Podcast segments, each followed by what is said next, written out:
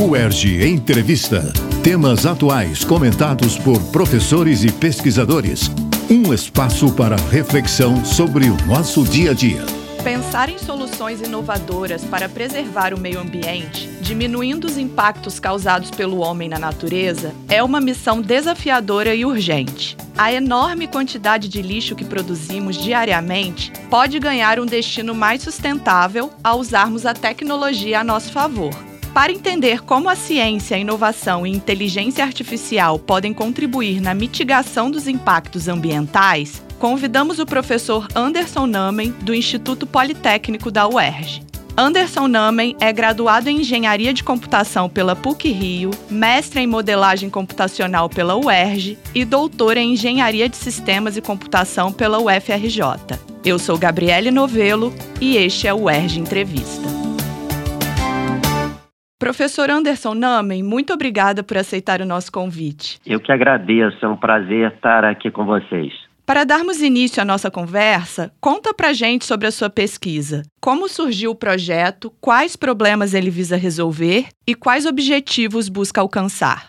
Eu faço parte de um grupo de trabalho de gestão de resíduos sólidos na cidade de Nova Friburgo. E esse grupo ele possui diferentes atores que atuam na questão da gestão de resíduos no município. É, em 2019, a FAPERJ lançou um edital chamado Redes Temáticas e Inteligência Artificial. E junto a esse grupo nós pensamos em submeter um projeto, porque eu sou da área de computação e a ideia é que a gente pudesse trabalhar com um grupo interdisciplinar para resolver algumas questões ligadas à gestão de resíduos. O nosso foco foi essencialmente em resíduos orgânicos. Por que resíduos orgânicos? Se a gente observar hoje a questão dos resíduos domésticos gerados, né, o nosso lixo doméstico, cerca de 50% do que a gente produz de resíduo é orgânico. E esse resíduo vai para o aterro sanitário. Isso aumenta os custos públicos né, de pagamento, de concessão do administrador do aterro. Tem a questão do tempo de vida útil dos aterros sanitários, porque você está enviando lixo para lá, né?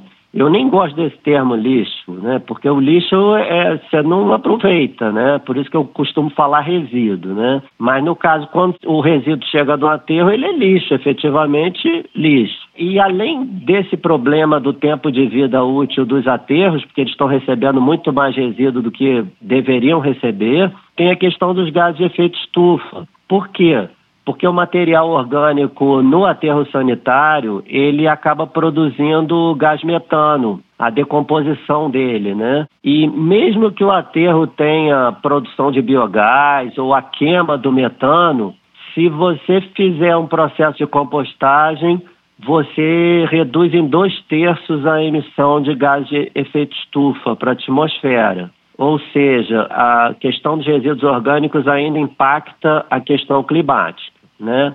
Então, o nosso projeto, a gente buscou criar uma série de ferramentas com inteligência artificial para poder melhorar essa gestão. Existem algumas empresas que elas prestam serviço de coleta de resíduos orgânicos em residências, tanto em residências quanto em empresas. Periodicamente, semanalmente, quinzenalmente, elas vão nessas famílias ou em empresas, né, que tem um volume maior, coletam esses resíduos e essas empresas têm espaço para fazer a compostagem desse resíduo. E a compostagem faz com que a gente transforme um resíduo que não tem valor nenhum em um produto com valor agregado, que é o que um composto orgânico, um adubo, né, um fertilizante que pode ser usado em plantações, né? pode ser usado, por exemplo, em prefeituras, em hortos, enfim, a gente transforma o lixo em luxo, né? Se a gente fosse colocar aí entre aspas, é a transformação do lixo em luxo, né? O que que o projeto ele busca nesse processo? O primeiro ponto é ajudar essas empresas que fazem a coleta dos resíduos orgânicos. Em que sentido? Essas empresas elas elas fazem rotas, né, para fazer a coleta. Então elas visitam os clientes e uma das ações do projeto é buscar reduzir os custos dessas rotas. O que, que significa isso? É tentar calcular rotas otimizadas que busquem é, a distância mínima, ou seja, definir qual é a ordem dos clientes de acordo com as posições deles, as localizações deles e do espaço em que a empresa vai colocar os resíduos para compostagem e otimizar esse processo. E aí a ideia da rota otimizada é o quê? Economizar em termos de distância, em termos de combustível. E a gente não pensa só em fazer a coleta com veículos movidos a combustão. A ideia é que também a coleta possa ser feita por bicicletas, por triciclos movidos a tração humana, ou seja, a ideia também é usar veículos não poluentes e que também tem um custo menor, né? Mas todo esse sistema de otimização de rota, ele tem que ser bem pensado, porque dependendo do local em que você vai fazer a coleta, você não pode ir com uma bicicleta ou com um triciclo, porque ah, pode ser que tenha muito morro, né? Então aí você tem que ir com um veículo automotor. Então o sistema ele vai ter uma inteligência para poder buscar a minimização dos custos, minimizar também a emissão de gases poluentes e, claro, buscar rotas ótimas para atender esses objetivos. Isso aí é um dos pontos que o projeto está trabalhando. O segundo ponto é buscar estimular as famílias, é, as pessoas que participam, né, separando os seus resíduos, através de duas aplicações. A primeira é a criação de um assistente virtual, um robozinho, né, para poder auxiliar as pessoas a entenderem o que elas podem separar, o que, que não pode misturar junto com os resíduos orgânicos. Enfim, é todo um processo de educação ambiental ligada à gestão dos resíduos orgânicos. Um terceiro ponto que está sendo desenvolvido pelo projeto é a criação de um aplicativo para dar recompensas e pontos para as pessoas que forem mais engajadas no projeto. Então, as pessoas que separarem mais resíduos, participarem mais de todo esse processo, elas vão ganhar pontos e a partir desses pontos elas podem é, ganhar recompensas, descontos em parceiros do projeto, em lojas, descontos em serviços, em produtos. Qual a ideia desse aplicativo?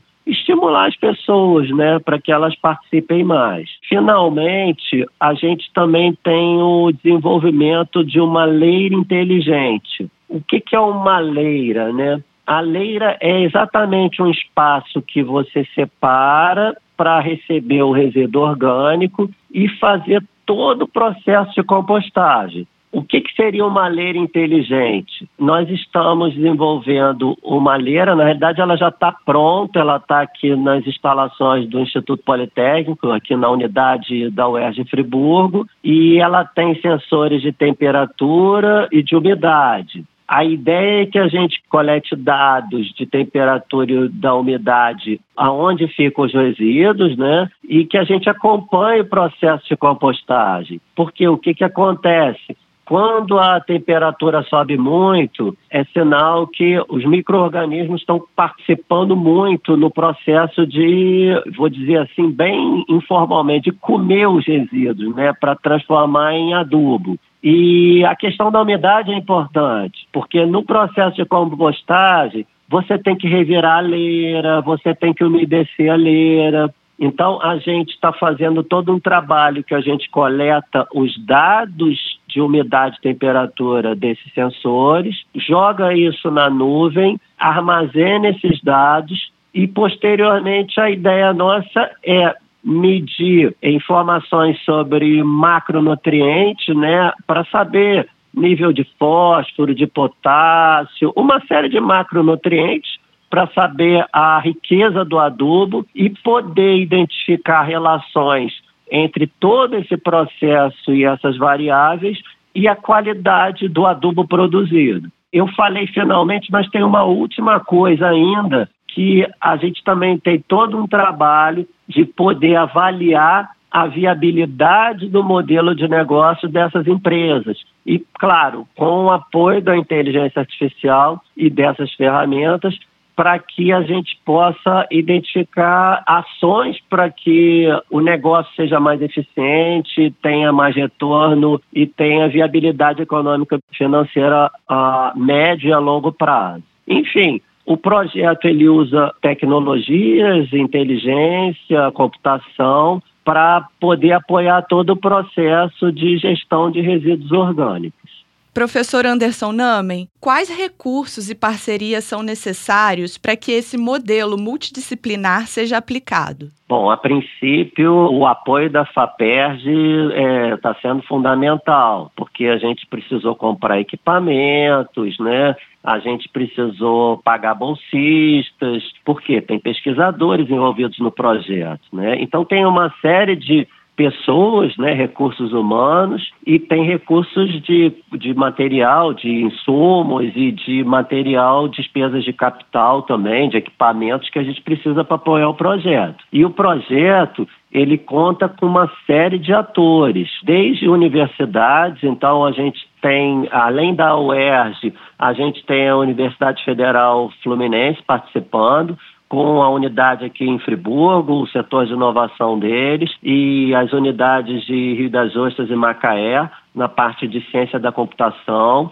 a Universidade Veiga de Almeida, com o programa de mestrado em ciências do meio ambiente, a Embrapa e algumas empresas. A VM9, que é uma empresa aqui de Friburgo que atua com soluções para cidades inteligentes, a Organo Kits, que é a empresa que faz a coleta de resíduos orgânicos aqui em Nova Friburgo e que está participando do projeto. A gente está trabalhando com ela diretamente em todas essas etapas. A Reciclotron, que é uma empresa que hoje ela trabalha muito com resíduos eletroeletrônicos, mas que tem parceiros já para dar pontos e recompensas. A gente está trazendo os parceiros e todo o conhecimento da Reciclotron para poder trabalhar com essa questão de recompensas né, do aplicativo. E o, Compostonautas, que na verdade não é uma empresa, é uma rede que existe de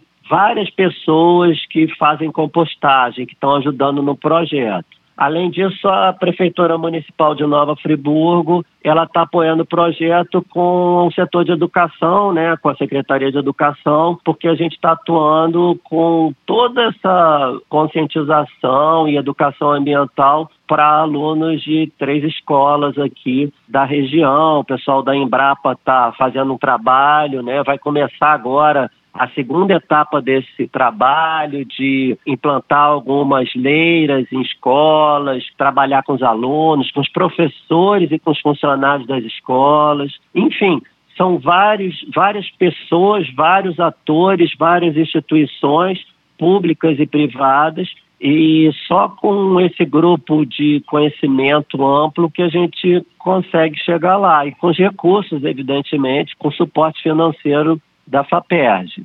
E de que maneira as universidades desempenham um papel de incentivo à ciência para que projetos como esse não somente sejam desenhados, mas também colocados em prática? É fundamental o papel da, da universidade, porque a, a universidade ela possui conhecimento, né? ela possui conhecimento e ela forma recursos humanos. Então, por exemplo, toda essa questão de inteligência artificial, de tecnologias, foi necessário a gente trabalhar com programas de pós-graduação, com mestrado e doutorado em modelagem computacional da UERJ, com curso de ciência da computação, na questão também de análise de viabilidade do modelo de negócios, o mestrado em ciências do meio ambiente teve que participar para entender todo o processo. E é claro, a gente está falando das universidades, mas com trabalho de parceria com empresas como a Embrapa, que é uma empresa pública, mas que tem um conhecimento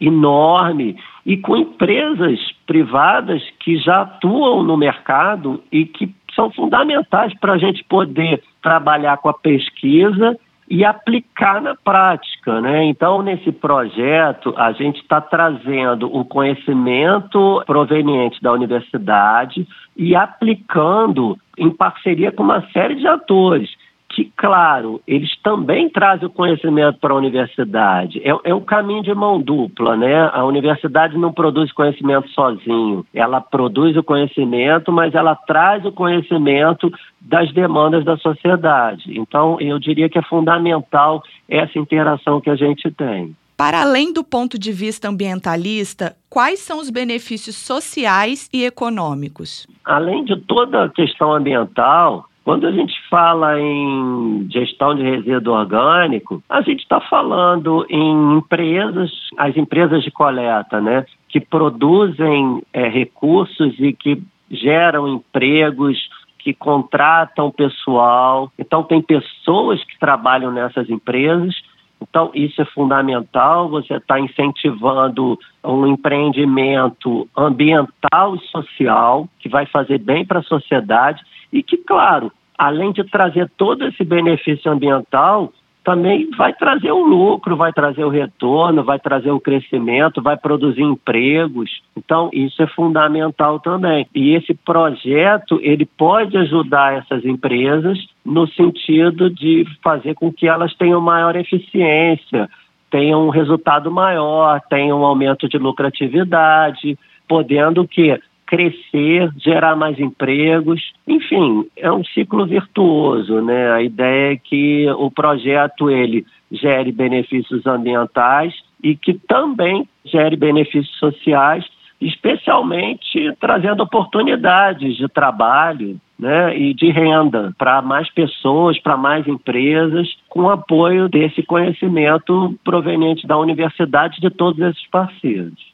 Muito obrigada, professor Anderson Namen, por sua participação. Vida longa ao seu projeto, professor. Ah, muito obrigado. Vamos ter com certeza. A nossa ideia é expandir isso. O nosso projeto piloto está trabalhando com essas empresas, é, inicialmente em Nova Friburgo, mas o objetivo do nosso projeto é servir como modelo de negócio apoiado por tecnologias que possa ser aplicado em todas as cidades, em outras cidades no Brasil, em todo o Brasil, até no mundo, né? Mas vamos começar pequeno, devagar ainda, Friburgo, Estado do Rio e Brasil, né? Eu diria que a gente pode expandir isso, tem oportunidades aí grandes de expandir esse projeto, de escalar esse projeto. No UERJ Entrevista de hoje, conversamos com o pesquisador Anderson Namen sobre soluções inteligentes para a sustentabilidade do meio ambiente. Fique ligado no UERJ Entrevista e acompanhe a Rádio UERJ em cte.uerj.br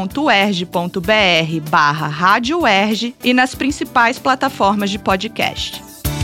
UERJ Entrevista. Produção Rádio UERJ. Realização Centro de Tecnologia Educacional. CTE